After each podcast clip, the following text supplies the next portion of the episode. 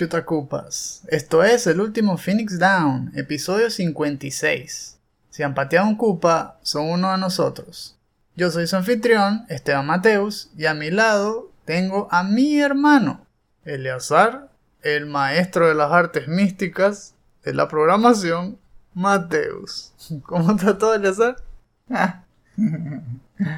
Eh, bien. Uno de estos días nos echamos un maratón en todos los videos que salieron en el show de Kili. Y wow, se mostraron cosas. Y ahora parece que viene uno de, Sony, ¿no? Me gustó lo que vimos. Y me sorprendió. Call of Duty me sorprendió. También me gustó este juego de, de música que se parece como a Crypto de Ne- Necrodancer, ¿no? Soundfall. Bueno, pienso que vinieron en un buen momento. Fue poco antes de comenzar la lluvia de Blockbuster. Como para celebrar el final del verano, ¿verdad? Aunque muchos lo que están es sufriendo porque ahora van de vuelta al trabajo, de vuelta a las clases. Bueno, no todo puede ser perfecto. ¿verdad?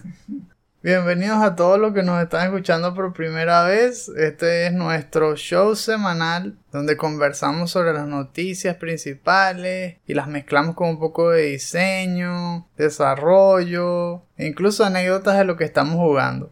Normalmente el estreno es uno de los beneficios exclusivos de nuestros Patreons de 2 dólares en adelante. Pero aquellos que puedan esperar 7 días pueden escucharlo de forma gratuita en nuestros portales alternos como podcast.com, Stitcher, Anchor, Breaker, Google Podcasts, Pocket Casts, Radio Public, Spotify y Apple Podcasts.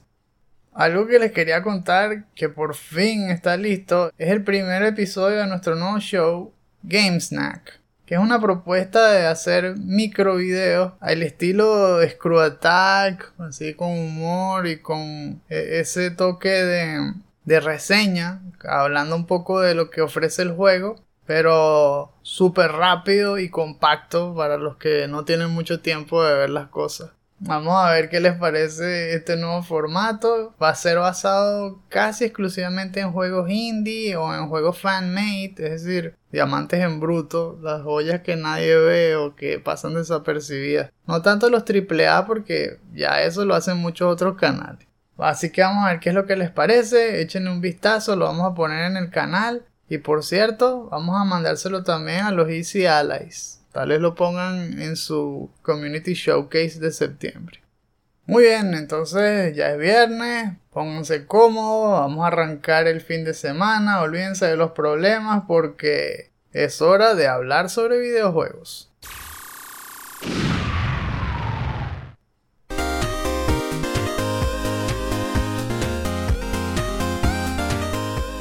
Esta semana, como de costumbre, pasaron un montón de cosas locas en el mundo de los videojuegos. Vimos, por supuesto, la expo de Gamescom que nos trajo un montón de trailers, un montón de cosas de que conversar que vienen en el horizonte.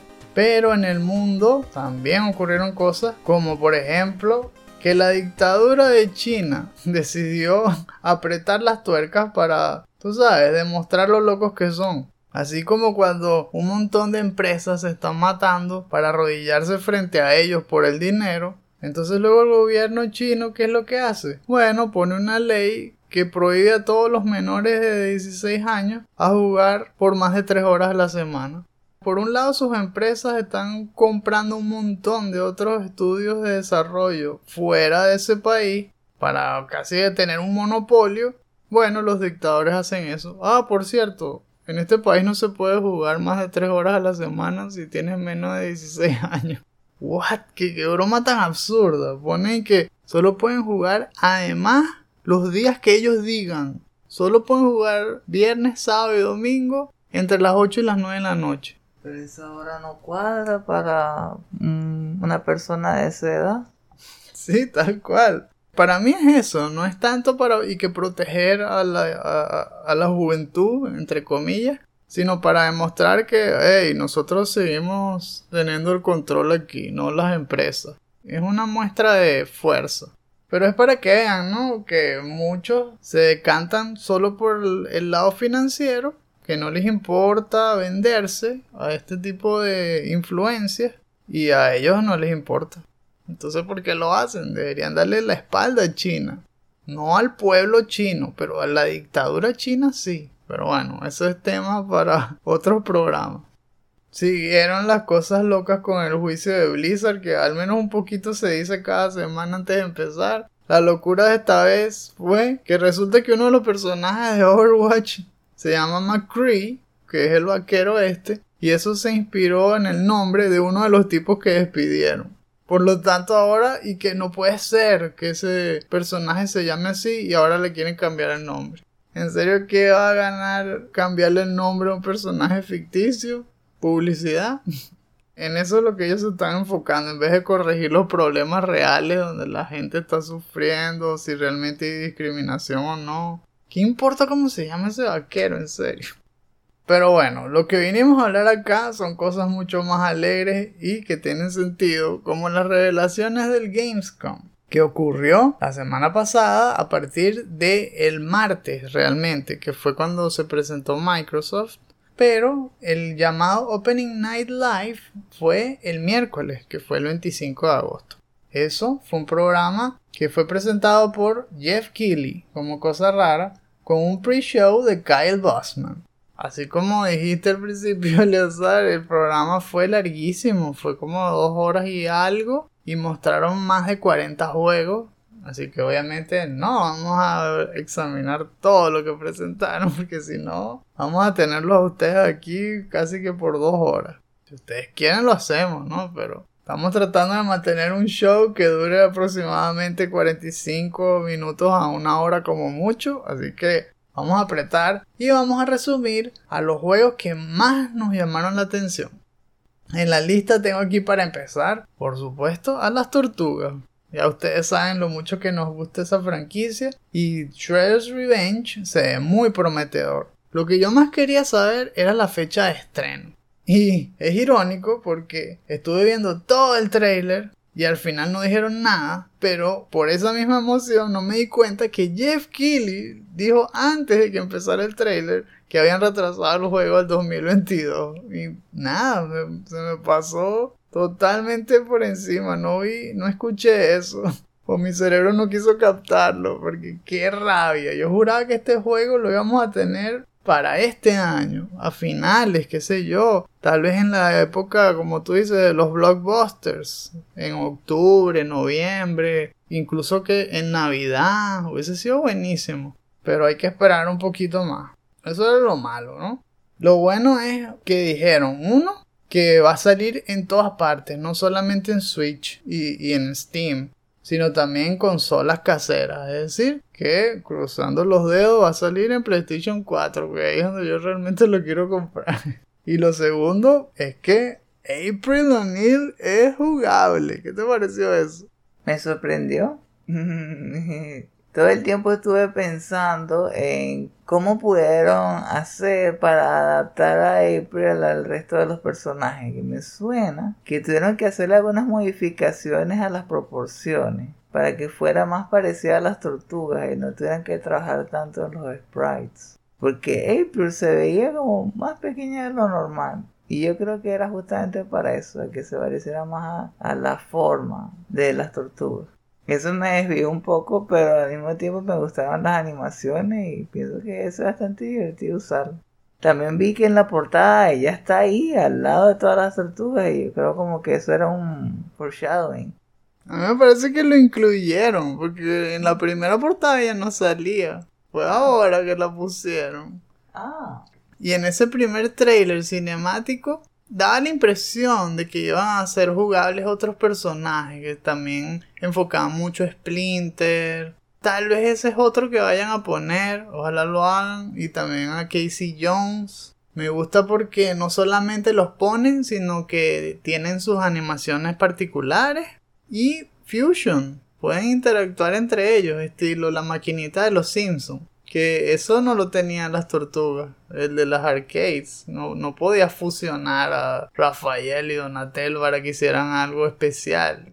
Y aquí es tal cual, después Leonardo carga a April y la tira como una bola de bowling o... Así, hacen poderes juntos. Eso está bien también, le da más ganas de combinar para ver qué hacen los personajes entre sí y todo eso. Está más decir que se sigue viendo genial y que hace la espera aún más difícil, ¿no? Siempre lo ve y, óyale, qué bueno, qué bueno se ve. Pero ¿cuándo va a salir? ¿Quién sabe? 2022, con eso nos queda. El segundo juego que tengo aquí en la lista fue uno que pensábamos que iba a salir en E3, porque empezó como un rumor. El tan hablado XCOM de X-Men. Ahora ya sabemos cómo se llama. Se llama Marvel's Midnight Suns. Está desarrollado tal cual como decían los rumores por Firaxis Games y publicado por 2K Games. Están planeando lanzarlo en marzo del 2022 y va a ser un tactical RPG para estrenarse en PC, PlayStation 4, PlayStation 5, Xbox S y X y también Xbox One y Switch. Es decir, para todas partes también vemos que la propuesta es una historia inspirada en una de las series de los cómics de los 90, que eso lo reveló el creador creativo en unas entrevistas ahí que le hicieron los de IGN, que se llaman The Spirits of Vengeance. Y la serie era The Midnight Sons, de hijos. En cambio, este se llama Midnight Sons de soles. No sé por qué hicieron ese cambio si Marvel les está dando la licencia y todo, debería llamarse igualita. Que es como una batalla sobrenatural entre demonios y los héroes de, Marvel. Y entonces le tienen que pedir ayuda, obviamente, a los personajes que tienen más experiencia luchando contra seres de ese tipo. Que si Doctor Strange, Magic, que es esta Iliana Rasputina, la hermana de Colossus. Mezclando los magos con los científicos que ya conocemos todos, ¿no? Tony Stark y todo eso, para luchar contra ese mal común.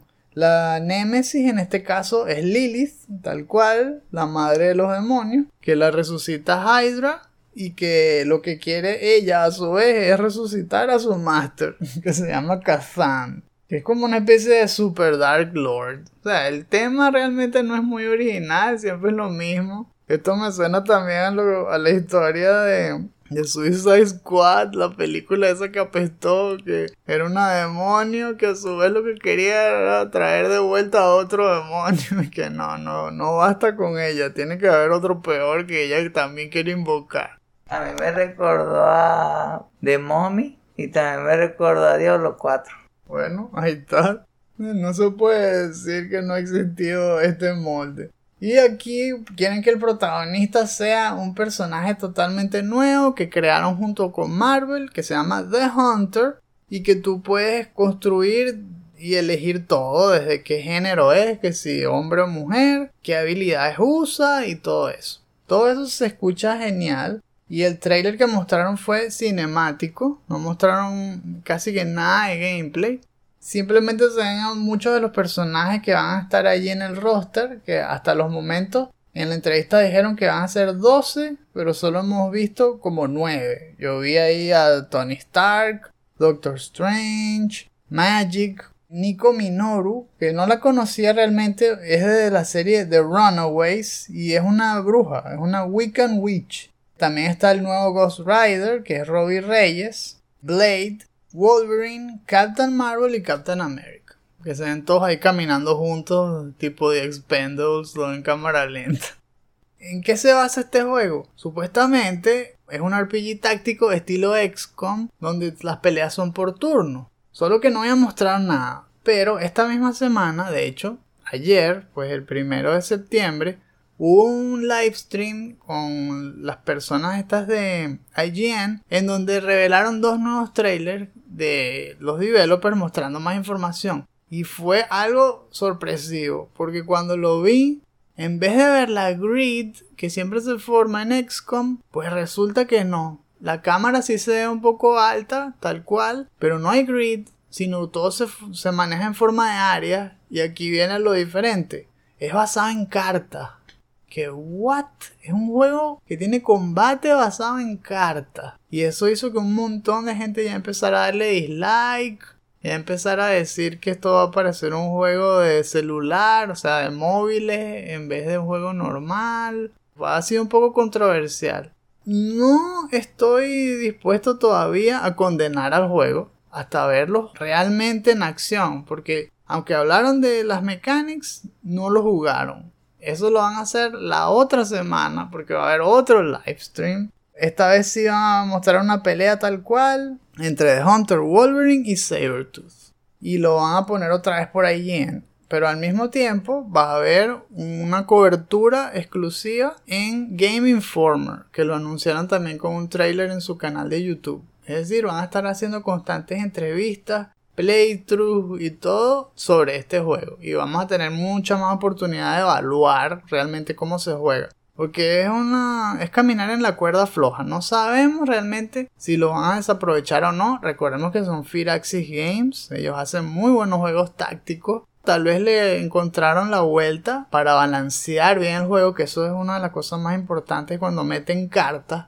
Recordemos también que hace poco salió Lost in Random, que también están tratando de meter esto del sistema de cartas en un combate de action adventure en tercera persona. Estamos viendo nuevos intentos de meter cartas en los juegos. Lo que tal vez le da miedo a la gente es que se transforme entonces en microtransaction que las cartas que te vendan sean las únicas y que cuesten dinero de verdad y todo eso. Eh, por eso, no, no sabemos hasta dónde lo quieren llevar. Pero bueno, eso fue el batacazo. Lo demás ya se medio sabía. Que es que quieren poner que en el juego tú tengas relaciones con cada uno de los personajes. Y dependiendo de con quién te lleves mejor, se le destapan nuevas cartas. O sea, nuevas habilidades para usar y que la protagonista va a tener poderes de la luz o poderes de la oscuridad. Si usa luz son más buffs, mejoras, formas de curar a la party. Si son oscuros son más agresivos. Pero supuestamente le cambian las cosas en la historia a los personajes. Tal vez sean al lado oscuro, una cosa así.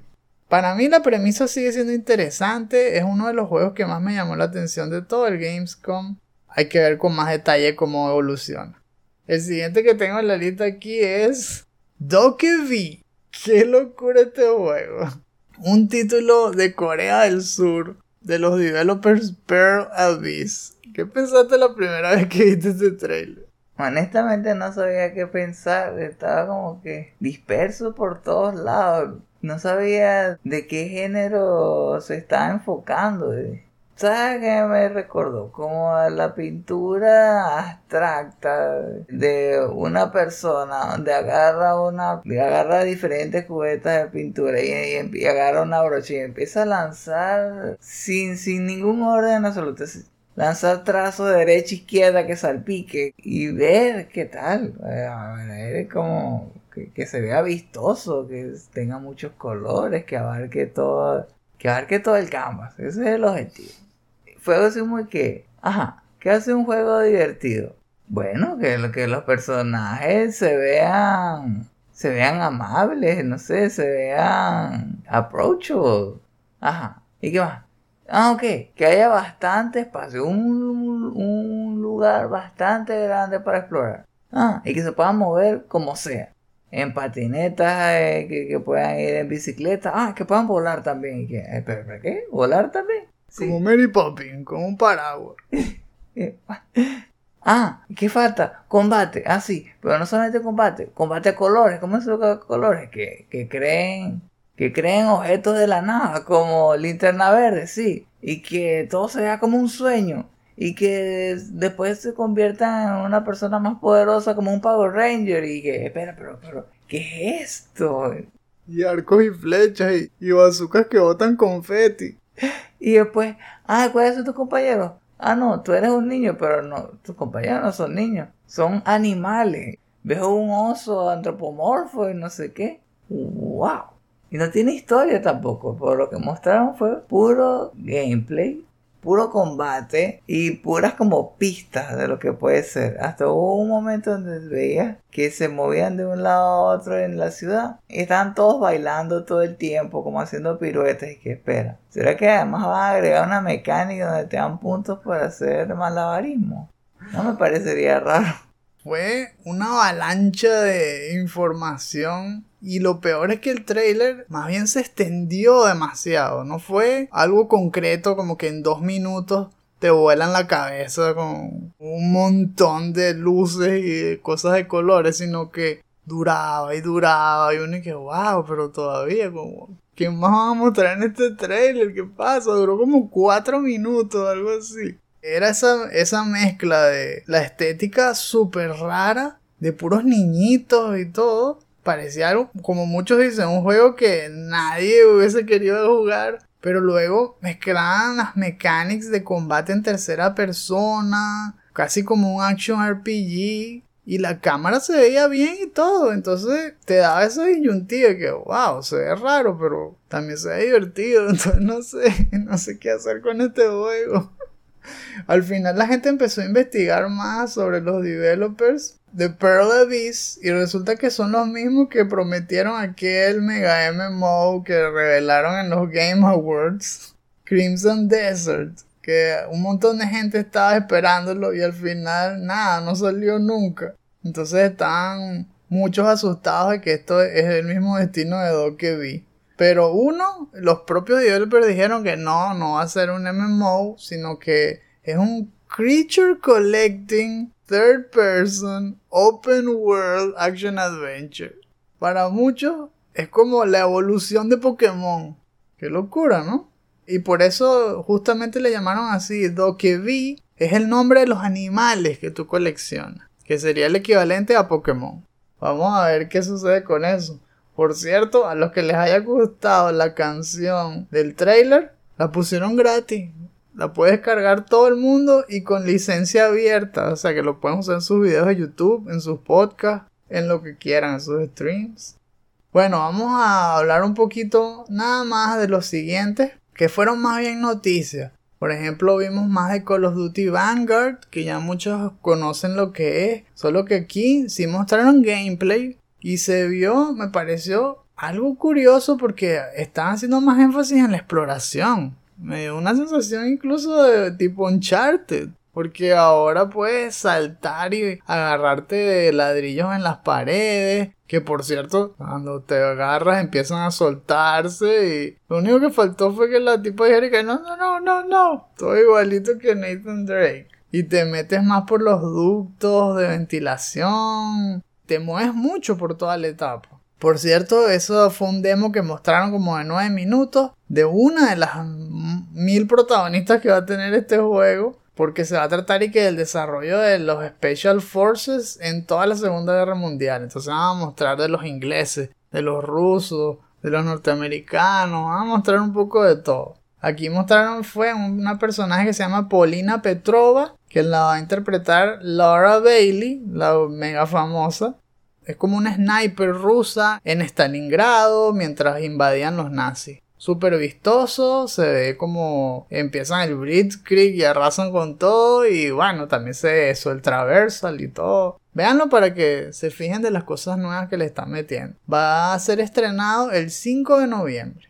¿Y qué dijeron los grandes? Bueno, Microsoft tuvo su propia conferencia, pero realmente no dijeron mucho ni mostraron mucho, al menos no muchas cosas interesantes. Sí hablaron bastante de la historia de las trebuchets, a los que les gusta la historia, y un montón de Flight Simulator. Pero lo que podemos exprimir realmente de lo importante es que por fin hablaron de Halo Infinite hicieron como siempre énfasis más en el multiplayer que en el campaign. De hecho no mostraron nada del campaign, pero sí confirmaron que va a salir el 8 de diciembre el juego completo. Y no sabemos todavía cómo porque no hemos visto la campaign. Y después, bueno, para tapar huecos, mostraron unas cosas de hardware. ¿A ti te gustaron esos que mostraron? Sí, me gustó el diseño. Aunque no me imaginaba realmente comprándomelo. Porque pierden el peso cuando la consola tiene tan pocos exclusivos. A, menos, a mi parecer, si yo tuviera ese control en la mano y estuviera jugando un Xbox, pensaría que falta algo más. Que esté pensando que hay tres o cuatro juegos exclusivos de esa consola que los puedo aprovechar. Y que son exclusivos y buenos, ¿no? Porque el único que veo que realmente es exclusivo y que le debería estar como llamando más la atención a la gente es el de Halo pero solamente están enfocados en el multiplayer y estoy más interesado en el modo historia. Tiene que ser muy bueno. Sí tiene sus fans, pero hace años que no tienen un verdadero Halo que les respalde, ¿no? Que les afirme ese hype que siempre se forma antes de Halo y luego cae cuando lo estrenan. Porque Halo 4 y 5, nada que ver. Vamos a ver si Halo Infinite levanta cabeza y a mí me interesa especialmente la campaign. Ojalá la campaign sea buena. Para que valga la pena, como tú dices, comprarse ese control, pensar en comprarse la consola y todo eso. Y por el lado de Sony, lo que dieron fue malas noticias, pero con una sonrisa. Porque dijeron que Horizon Forbidden West afortunadamente va a salir el 18 de febrero del 2022. Cuando todo el mundo esperaba una fecha de estreno para finales de este año. Bueno, por mí, si necesitan más tiempo que lo tomen, porque así quedará mejor el juego. Es una lástima que Sony no va a tener esos estrenos este año al menos que sepamos, porque justamente hoy que empezaron los priores de Horizon, dijeron que para el jueves siguiente va a haber un PlayStation Showcase de 40 minutos. Vamos a ver si revelan algo nuevo o alguna sorpresa ahí.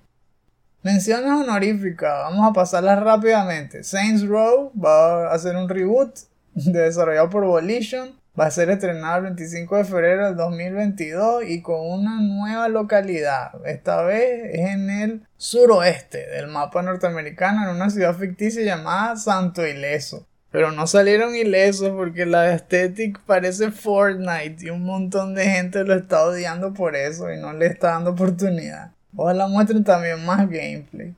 También está Lego Star Wars de Skywalker Saga que parece que sale es para primavera del 2022.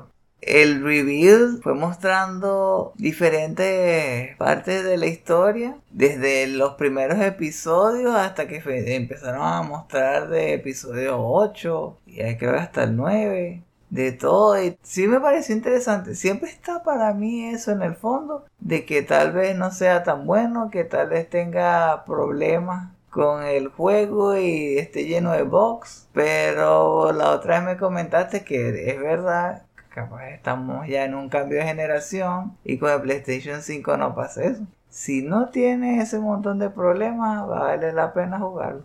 Se ve con estilo. Así también como Midnight Fight Express. Un beat'em up buenísimo con vista isométrica en 3D que lo hizo un solo developer. Un tipo que se llama que Jacob Duisnel, Duswinel, no sé si así se pronuncia, de 30 años que vive en Polonia. Está siendo publicado por Humble Games, que de hecho hicieron un trato con Game Pass y ahora van a poner este juego incluyendo muchos otros en ese servicio de Microsoft. Va a salir el verano del 2022 en PlayStation 4, PC y Switch, aparte de lo que ya habíamos mencionado. Y metieron ahí al final un easter egg sobre Call of Duty Modern Warfare cuando un ascensor lleno de terroristas rusos dicen Remember, no Russian y se mete un tipo con cabeza de caballo y les cae a golpes a todos en el ascensor. es que tiene un montón de cosas súper locas. Las peleas parecen como John Wick mezclado con Jackie Chan, una broma así. Tienen que ver el trailer porque era que es un vacilo. Otra mención honorífica que tenemos aquí es Soundfall, que como había comentado al principio del show, uno de los que más me llamó la atención. Si es un juego de ritmo, ya es suficiente como para darle una oportunidad, que me recuerda a Guitar Hero y ese estilo de juego. Desarrollado por Drastic Games y el publisher es Noodle Cake. Va a salir para PC y consolas. Oh, entonces sí, que salga en PlayStation 4, PlayStation 5 aunque no tiene ninguna fecha, todavía no tienen fecha. El que sí tiene fecha es Death Stranding Director's Cut, que mostró un extended play y lo van a estrenar el 24 de septiembre. Mostraron casi que una versión extendida del tráiler del juego extendido que mostraron en, en el show pasado. Lo nuevo fue un poco de combate, estilo incluso Metal Gear, y unas botas que te hacen flotar ahí en el aire, que te hacen volar. no sé qué más le falta incluir en este juego. Yo creo que se van a lanzar finalmente una de Dokebi y el bicho se va a poder cabalgar un T-Rex, una broma así. En serio, no sé qué más falta. Pero bueno, más o menos eso fue lo que pasó en el Gamescom. Hubo mucho más que esto. Pero fue lo que más nos llamó la atención. Esperamos que compartan con nosotros si ustedes también lo vieron, qué trailers pasamos por alto y que ustedes piensan que debimos haber mencionado. Y nos vemos en los comentarios. It's quiet. Too quiet.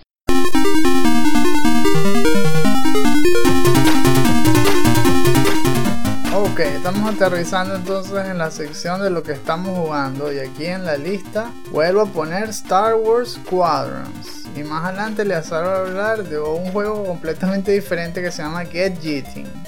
Vamos a comenzar entonces por mi lado porque tengo un poco más que contarles sobre este juego de naves, de este shooter, porque veo que cada vez se va complicando la cosa. Hay muchas personas que me sorprendieron al leer que odian este juego. Y yo decía, wow, ¿cómo puede ser que lo odien? Porque tiene muy buenos reviews y he visto tantas cosas positivas. Pero dicen que es lento o que tiene bugs. La verdad es que a mí no me ha pasado nada malo hasta ahora. La experiencia ha sido muy buena. Lo único que podría ver para tratar de entender esa posición es la complejidad de las mechanics. Tal vez eso sí puede ser, porque este juego se va mucho más a fondo a la parte de simulación. Se van amontonando las mechanics y tienes que estar muy pendiente porque se te empiezan a olvidar justo en las partes más difíciles y eso te puede llevar a morir muchas veces y a frustrarte.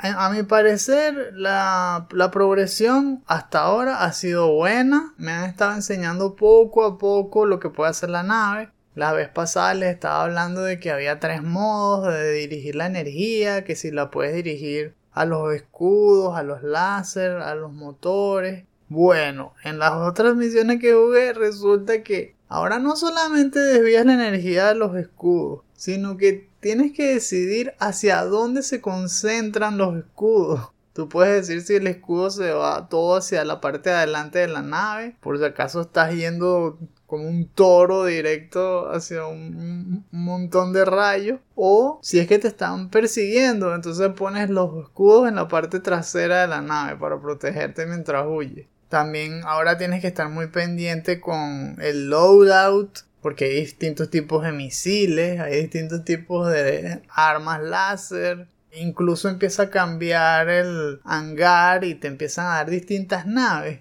Ahora tienes que considerar también la forma de ataque. Cuando usas un X-Wing, puedes atacar más de lejos porque tiene una range mediana y los láser también hacen daño a grandes distancias, ¿no? Aunque no sean tan poderosos. Pero si usas una A-Wing, es una nave muchísimo más rápida, pero los láseres son débiles a lo lejos. Es decir, que tienes que ir rápidamente para cerrar las distancias entre tú y el enemigo y atacarlo por ráfagas, pero cuando estés bien cerca, porque si no casi que no le haces daño. Y encima de eso, pareciera que las armas se sobrecalientan. No puedes dejar pegado todo el tiempo los disparos porque empiezan a decaer o dejas de disparar. Entonces, si no estás pendiente de todas estas cosas, en medio de una batalla te sorprenden todos esos inconvenientes y mueres por eso. Y el juego te mata ahí mil veces, o sea, no te da tregua en ese sentido. Lo bueno es que los continuos son infinitos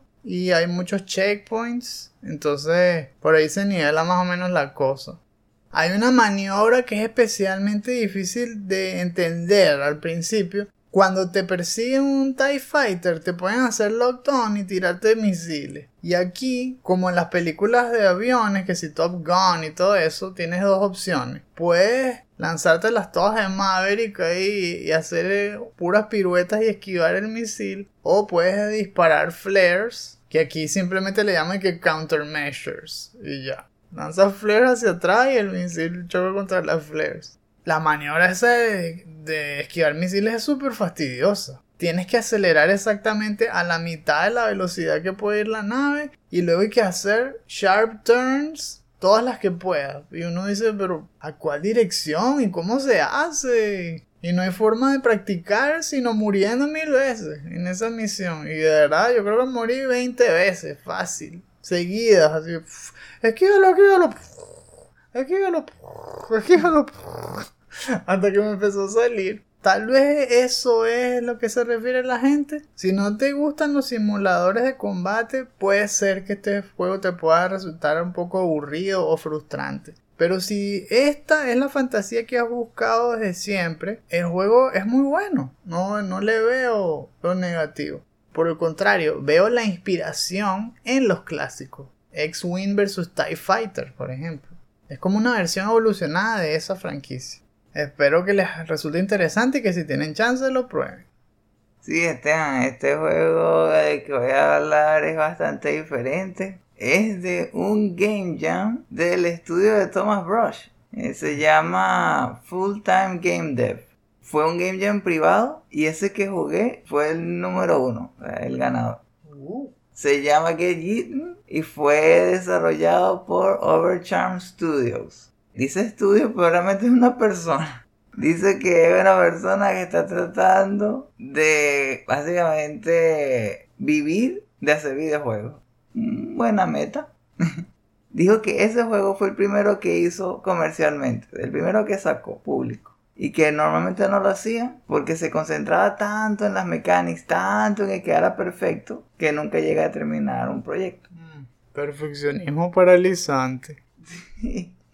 Uso el Game Jam para poder salir de esa rutina y probar a hacer algo así todo apurado y terminar algo. Está fin. Entonces fue interesante porque tenía 48 horas y las primeras 24 horas las tuvo que borrar. Las tuvo que borrar el progreso de las primeras 24 horas porque el juego no era divertido. Wow. Y entonces la última 24 fue apurado. Pero imagínate, lo terminó y ganó. Entonces, el juego es interesante porque uno es una lagartija que lanza rocas a los enemigos, a unos soldados gigantes de metal. El ambiente es como dentro de una cueva, algo así. Son varios niveles. Es más como platformer, 2D. 2D. Algo interesante, los assets lo agarró de la propia página de Itch.io, porque lo, lo publicó en Itch.io. Y esa página que se llama 0 por 72. La persona que lo creó también hizo una guía de Love 2D. Una guía diciendo paso a paso cómo hacer un juego de Love 2D que te llevara a hacer todo lo básico. Muy parecido a lo que hizo Thomas Rush, que me comentaste la otra vez. Bueno, en el juego es interesante porque el theme era sobre The Golden Rule. Y en este caso era, haz a los demás lo que te gustaría que te hagan a ti. Tú le lanzabas una roca al soldado, o bueno, al- a, la estatua, y te regresa eh, una roca pero más gigante, que no te hace daño, sino que te hace como saltar más alto te empuja. Entonces tú aprovechas como el momentum para saltar precipicios cada vez más altos y, y hay diferentes retos que uno tiene que cumplir, cada vez más complejos. Es corto pero entretenido. Qué amable, ¿no? Tú le pegas una pedrada y ellos te ayudan a saltar un barranco. verdad, verdad. También está en parte del, del game design que se nota que la roca no le hace nada.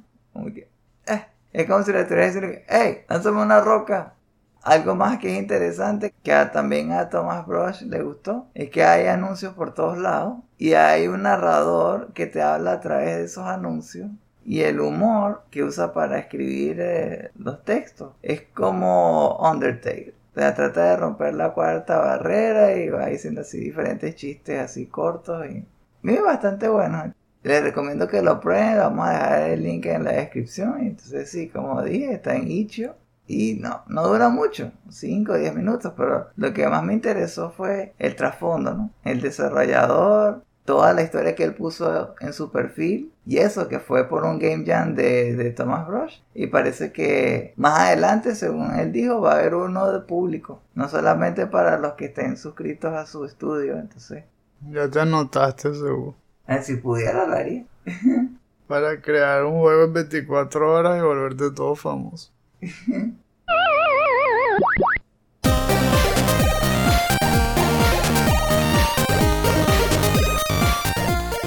casi estamos fuera de la feria. Estamos saliendo del vendaval de trailers.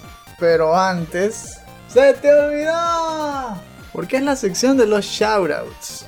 En esta parte de nuestro programa les hacemos recomendaciones de algún tema que les pueda resultar útil para sacarle conversación a quien ustedes quieran, pero más si les gustan los videojuegos. En el caso de esta semana les voy a hablar de un video del canal de YouTube de GameSpot. Pero esto más que un video es un stream. Y me gustó porque fue un developer live stream sobre Dead Space Remake. Sí, el de EA Motive.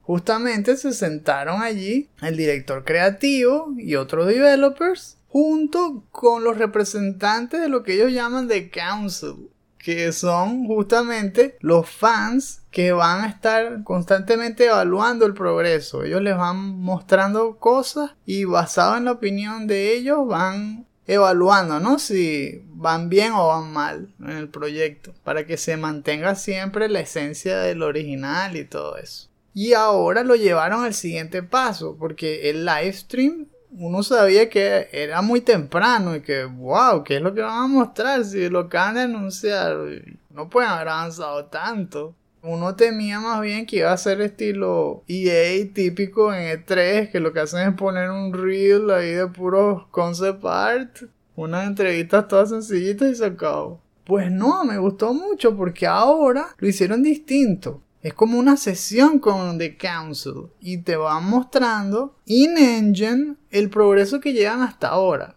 En esencia son una secuencia de tech demos basados en distintos aspectos. Mostraron uno específicamente haciendo hincapié en la estética. Y entonces ven cómo se ven los nuevos shaders, cómo se basaron en los modelos de las etapas del original y cómo se ven en el de ahora, o bueno, cómo se verán, porque todavía no está listo, y te ponen capa por capa, cómo se ve con los shaders, ahora cómo se ve con la iluminación, cómo se ve con las texturas, cómo se ve con los efectos, y se ve entonces cómo cambian los colores en los pasillos y cómo se forman las sombras y la neblina, genial. Después mostraron otra cosa excelente que es la parte del diseño en sí de los personajes, porque ahora los enemigos tienen capas, capas por cada uno de los tejidos que los componen. Hay una para la piel, otra para los músculos, otra para los huesos. Y va a ser especialmente útil en la parte de dismemberment, que es algo esencial en, en la serie de Dead Space. Acá le va a añadir ese toque extra de que hay algunas armas que se usan para desgastar tejidos, pero que no son tan buenas cortando huesos. Entonces tienes que empezar a elegir armas específicamente para quitarle los músculos o la piel en ciertas partes y luego cambiarte a otra que corta huesos mejor. Y asimismo se comportan distintos, porque si cortas por ejemplo el hueso pero la piel no, le queda guindando el brazo ahí al necromorph tienes que arrancárselo con telequinesis o cosas así. Me recuerda a, cómo le mejoraron esta parte de también dismemberment a los zombies en Resident Evil 2 Remake. Así que bueno, ya empezaron bien, me gusta. Y si hacen esto con cierta frecuencia, uh, yo voy a estar viéndolo. Porque me gusta esa parte de que ellos muestren el behind the scenes y se siente más transparente el desarrollo. Porque son todo oídos ellos están pendientes de las críticas y se nota que lo van a poder ir haciendo a tiempo. Si, van, si se ve algo malo, se va a ver ahora. Entonces, no, si esto es así, ese juego va a ser un 10 sobre 10. Está genial. Así que bueno, les dejo el link en la descripción y espero que lo disfruten.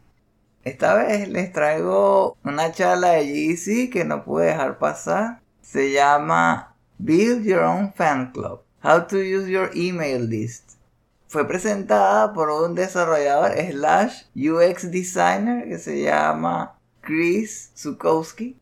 Me gustó mucho la charla porque es una persona bastante fresca, approachable. De, de, ese tipo de personas que a uno no le importaría después de la charla ir nada más a ir a preguntarle algo que a uno se le haya pasado. Porque se nota que es ese tipo de persona que le gusta mucho lo que hace y se expresa muy bien y tiene buenas historias, bastantes anécdotas. Y, en verdad uno pasa un buen rato eh, viendo ese video. Más aún por lo que habló. Esto de las email lists me parece bastante útil para todo el que quiera vender videojuegos.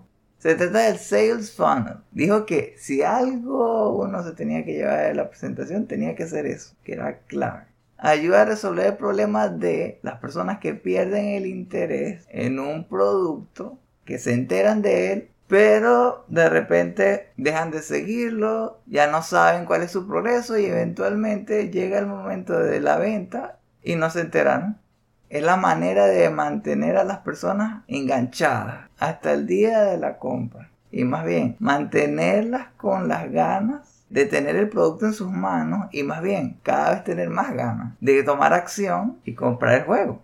Que es como lo que dicen los game designers, es una power strategy, que es básicamente esa arma que todo el mundo quiere agarrar en un multiplayer, algo así, porque sabe que eso va a ganarle a todo el mundo quien sea. Sin importar cuál sea su loadout, esa arma viene y le gana fácil. Para los indies es difícil vender videojuegos. Cualquier ventaja que uno pueda tener vale la pena aprovecharla. Esto, el email list era clave.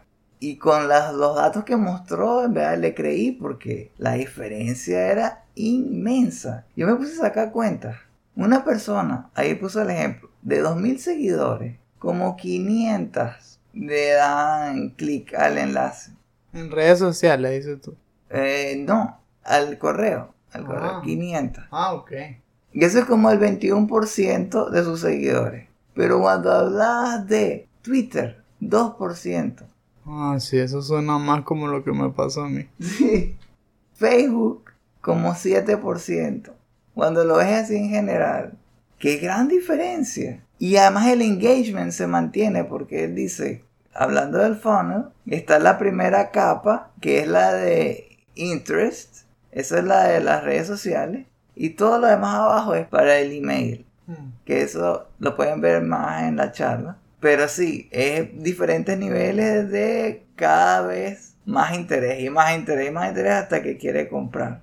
El punto es que cuando está en la fase de email, ya pasó la fase de, de awareness. Ya está o interesado o emocionado o con ganas de comprar. Entonces cuando le llega una notificación, mucho más probable que le dé clic.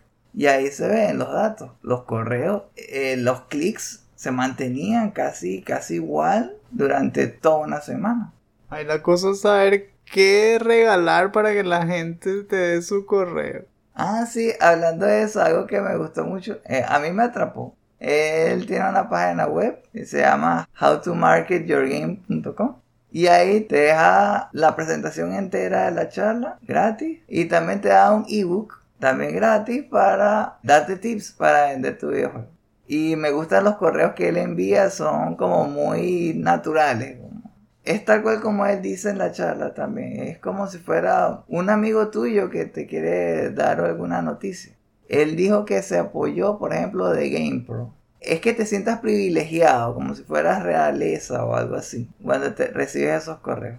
Le vamos a dar el enlace en la descripción. Va a ser, yo creo que muy útil para poder alcanzar a más gente y poder vender más copias de sus videojuegos.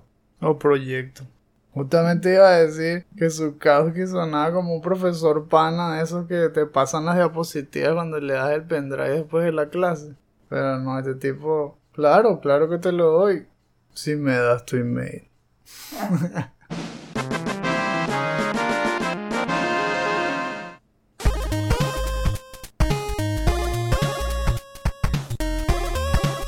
Bueno, ya llegamos al fin de este episodio.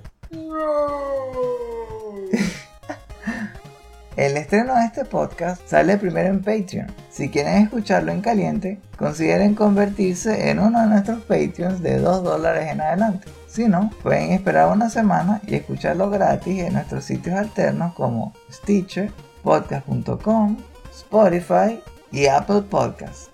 En ese caso, compártanlo como una pizza recién sacada del horno con todos los que puedan, para que conozcan la magia del último Phoenix Down. Esperamos que hayan disfrutado este episodio. Gracias por acompañarnos. Si quieren más contenido como este, incluyendo artículos y reseñas, No olviden visitar nuestra página chutacupas.com, así como nuestras cuentas de Twitter, Instagram y Facebook, donde verán noticias sobre juegos desde indie a AAA, promociones de nuestros productos y clips de nuestros programas. Los invitamos a dejar sus comentarios en la sección inferior. Queremos saber qué piensan sobre lo que estuvimos conversando en este episodio. Hubo una de las menciones honoríficas que hubiesen preferido que ondáramos más. ¿Alguno le dio un ataque epiléptico cuando vio el trailer de Dokeby? ¿Qué les pareció la experiencia que les comentó Esteban sobre Squadrons? Por mi lado, la parte de la simulación sí me causa un poco de ruido, sí me echa un poco para atrás. Por esa parte de la experiencia de, de morir tantas veces seguidas, por no recordarse una mecánica específica que mencionaron antes suena un poco complicado. Al menos solamente escuchándolo parece un poco complicado. ¿Qué pensaron sobre lo que mencioné sobre las email lists? ¿Van a darle un chance y al menos escuchar la charla? Es nada más 30 minutos, realmente no es una de esas charlas de una hora. Yo creo que le van a sacar bastante provecho. Si se suscriben al nivel de plata, sus comentarios podrán ser incluidos en los futuros episodios del último Phoenix Down. Al apoyarnos en Patreon, encontrarán muchos otros beneficios especiales que preparamos con gusto para ustedes, como episodios exclusivos y acceso a nuestro podcast complementario, el último Phoenix Down DLC, que por cierto el de este mes está bien bueno porque en parte tiene que ver con Diablo 2, nada más y nada menos.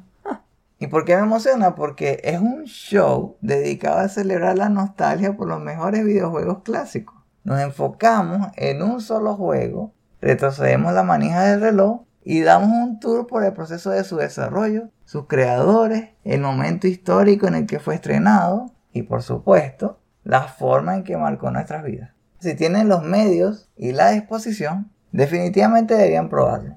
En los tiers aún más elevados, hasta podrán obtener su propio avatar HD personalizado dibujado a mano por Esteban. Si quieren saber más, visiten nuestra página patreon.com slash chutacupas. Ahora, con su permiso, voy a mandar a pulir mi armadura para tenerla como nueva el día del estreno de Diablo 2 Resurrected y jugarlo por todo lo alto. Oh yeah, stay a while and listen. Nos vemos. Y recuerden, no hay quits, solo retries.